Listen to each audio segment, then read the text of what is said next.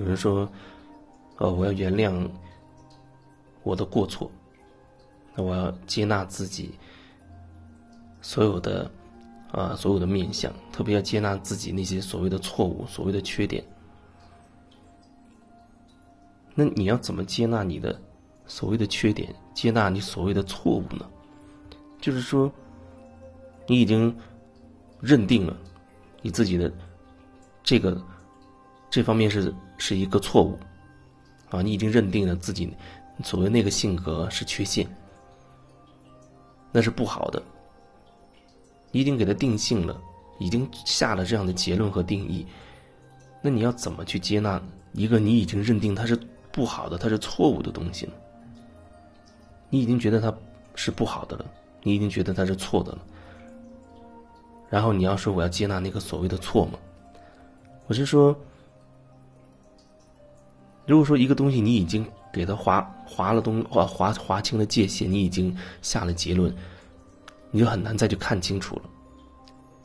你下的结论已经在真真实的状况上面覆盖上了一层。你的评价，你的评判，那已经远离了真实。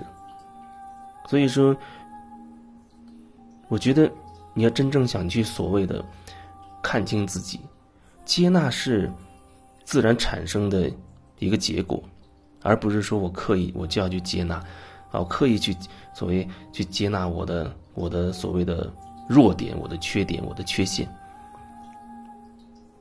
接纳。基本上是你真正的看清楚自己真实状态之后，它会自然而然产生的一个一个结果。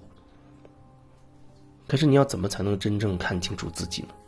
如果你一直已经对自己有了自我评价了，下了定论了，那你还怎么看清楚？就像我说，有时候我们要回到小时候你曾经烙印深刻的某一个场景里去看清楚那事情的。很多很多的细节怎么发生的？你自己内在怎么样转变的？有什么变化？很多时候，你可能会有一种排斥，你会觉得那件事情，首先过去这么久了，对我没有什么影响了。另外，那件事情一想到我就很生气，比如说觉得我好像我爸对我不好，他打我，一想到那件事我就开始恨，愤怒就出来了。你就觉得，好像都是我爸的错。你已经做了这样的结论，你又怎么能看到真实的情况呢？那很多时候，人停留在那个情绪里、那个恨里，他就认定了对方不对。你有这样强大的一个认定，你就没有办法再穿透进去看清楚了。所以，很有可能一开始先要处理、释放一些你、你对那个那个事情的已经积累的那些情绪。释放掉那些情绪，至少释放掉一部分，让你能够相对穿透进去一点，能够看清楚事情本来的样子。本来的样子是什么意思？就是说，还没有做任何定论，没有下任何结论，没有任何评判的状态之下，只是纯粹的看清楚每个人在那个场景里。都做了什么？然后我自己又做了什么？说了什么？我自己内心发生了什么变化？什么时候升起了什么情绪？等等等等，有甚至有一些更细腻的一些感受要去重新的看清楚。往往情况都是，可能一个场景翻来覆去，也许会重新的回去很多次，甚至十几次、二十几次也都很有可能。但是每一次你会觉得。感受会不一样。每一次再重新所谓的重新回去，其实并不是重新，而是就是你又回去了，再一次的，你只是重新的以另一个角度再走一遍，然后可能你会看到不同的东西。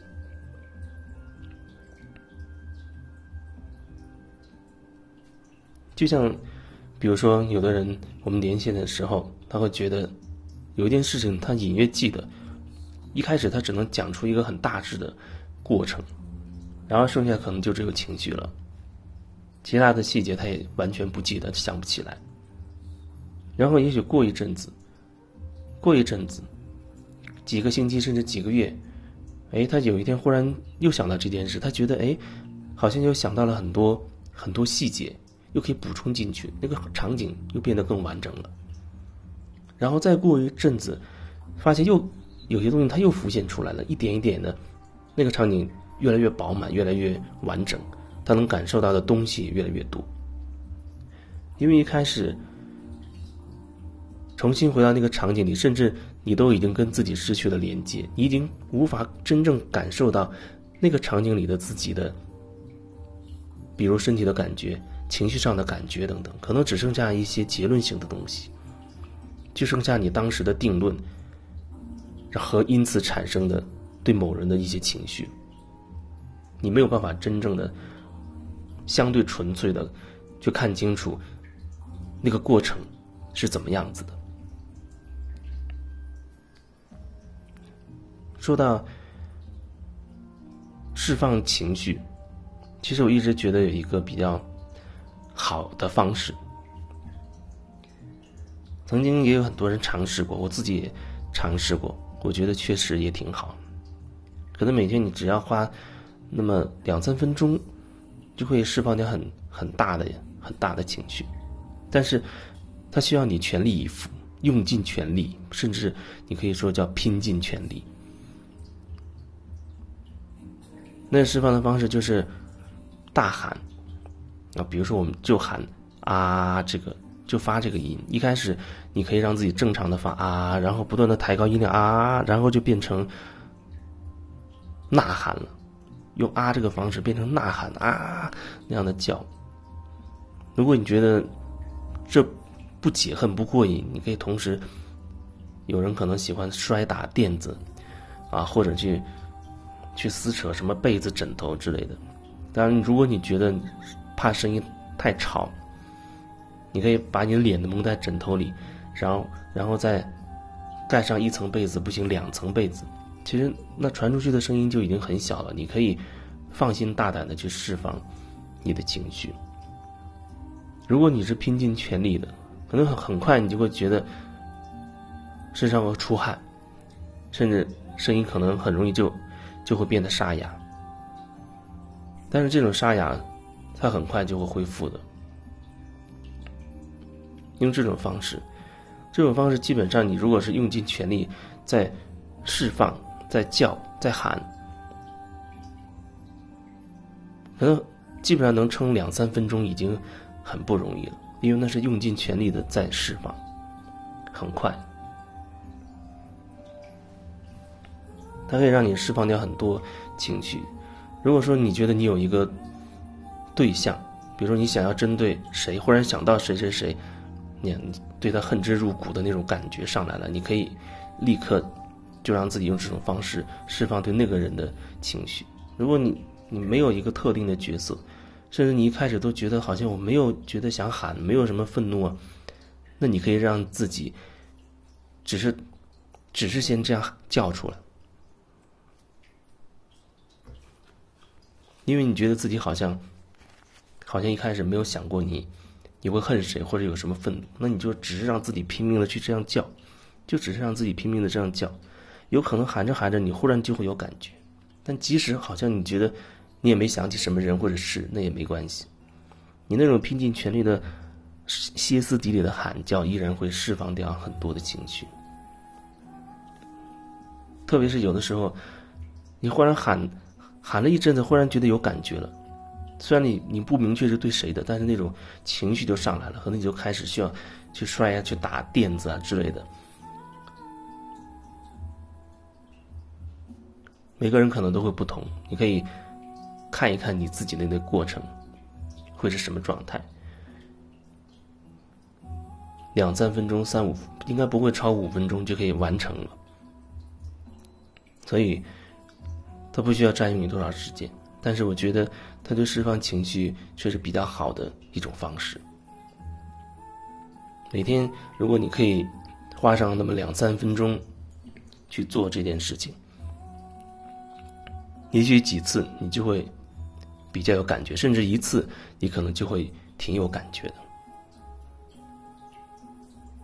释放掉了一些情绪，你才能相对会更深入。进入到某一个场景里去看清楚，不然你始终被那个情绪阻隔。一想到那件事，你就觉得就会有那种情绪冒出来，你就会对某一个人的那个愤怒、那个恨就会冒出来，反复如此。所以，也许很多时候对你来说，你并没有真的回到场景里，而只是不断重复那个情绪，重复那个你已经下的定论，重复对某一个人的愤怒跟恨，你只是在重复这一些表层的东西，所以你并没有真的、真实的回到那个整个场景当中去重新的。去走一遍，更别说相对纯粹的啊，没有带太多的情绪跟先入为主的结论去走一遍。那样的话，你才能看清楚更多的东西。很多时候，也许几次之后，我连线过很多人，可能好几次之后，他某一个场景会越来越清晰，会可能过程中自己忽然会想起，想起感受到当时自己的一些身体的感觉。不然，是因为小时候对自己烙印深刻的事情，有时候人就想逃避，他不想再想起来。比如说被被侵害或者受到伤害，他甚至在当时就已经跟自己切断了联系，就是你的身体变得无感，没有感觉。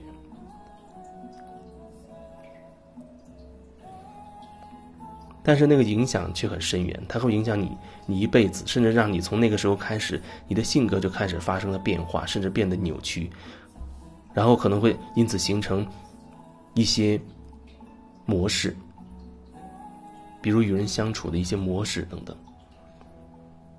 所以，有时候去处理小时候曾经烙印深刻的一些场景，对一个人的这个模式的清理和转化，我觉得还是。很重要的，还是很重要的。然后就是对于情绪的释放，你可以去尝试，用那种方式，刚才说的这种方式，去释放你积累的情绪。